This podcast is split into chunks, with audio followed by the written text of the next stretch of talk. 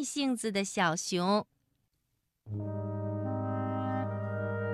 小熊皮皮呀，是个慢性子，做什么事儿都慢吞吞的。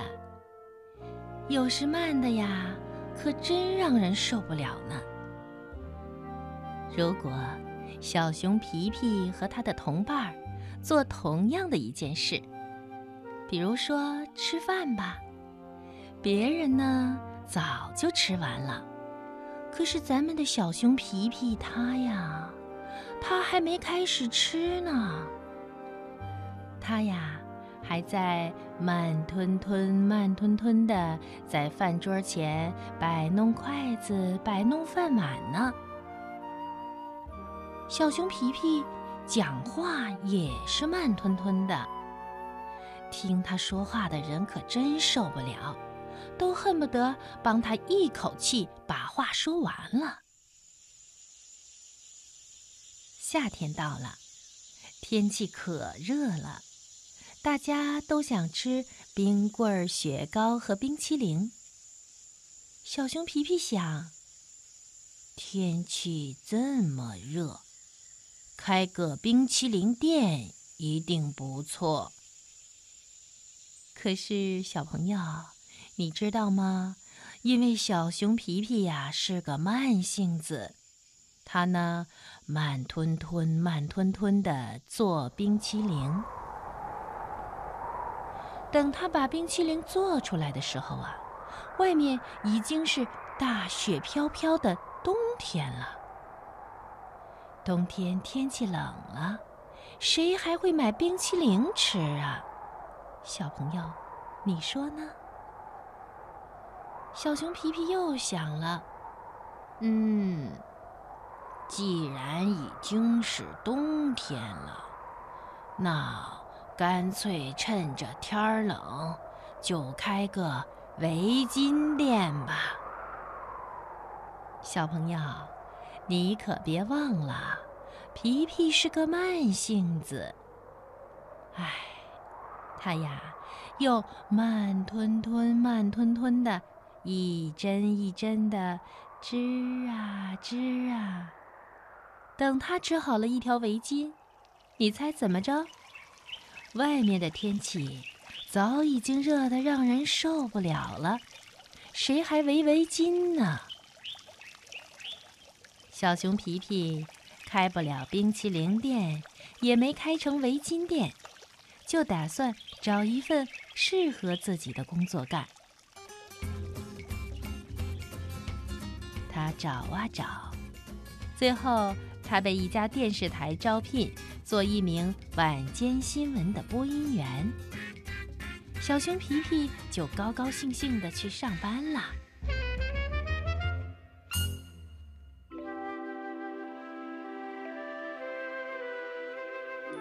现在播送晚间新闻。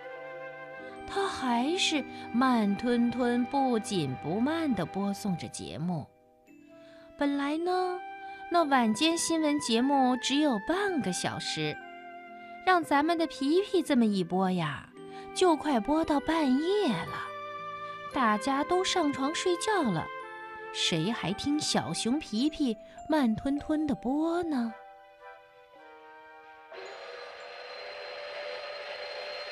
不能当播音员了，小熊皮皮又去当火车司机。可他开的火车实在太慢了，火车慢吞吞地向前爬，就像蜗牛一样慢。车上的乘客可急了，大家喊着：“喂，请司机开快点吧，我们都要迟到了。”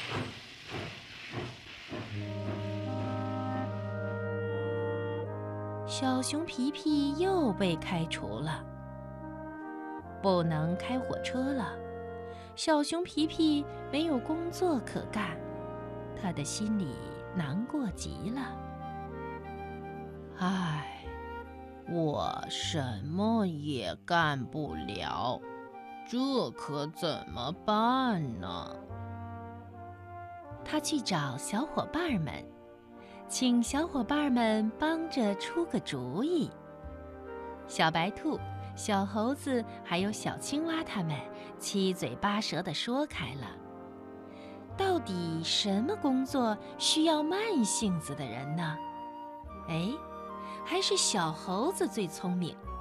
只见他翻了个跟头，说：“皮皮，别伤心了，你呀可以去开压路机。对呀，压路机可不能开快了，只能是慢慢的、慢慢的在刚铺好的公路上来回的走。”听了小猴子的建议。小熊皮皮去当了一名很称职的压路司机。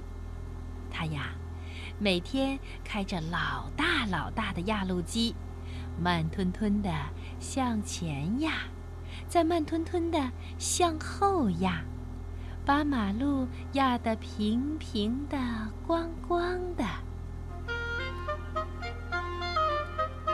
这下子。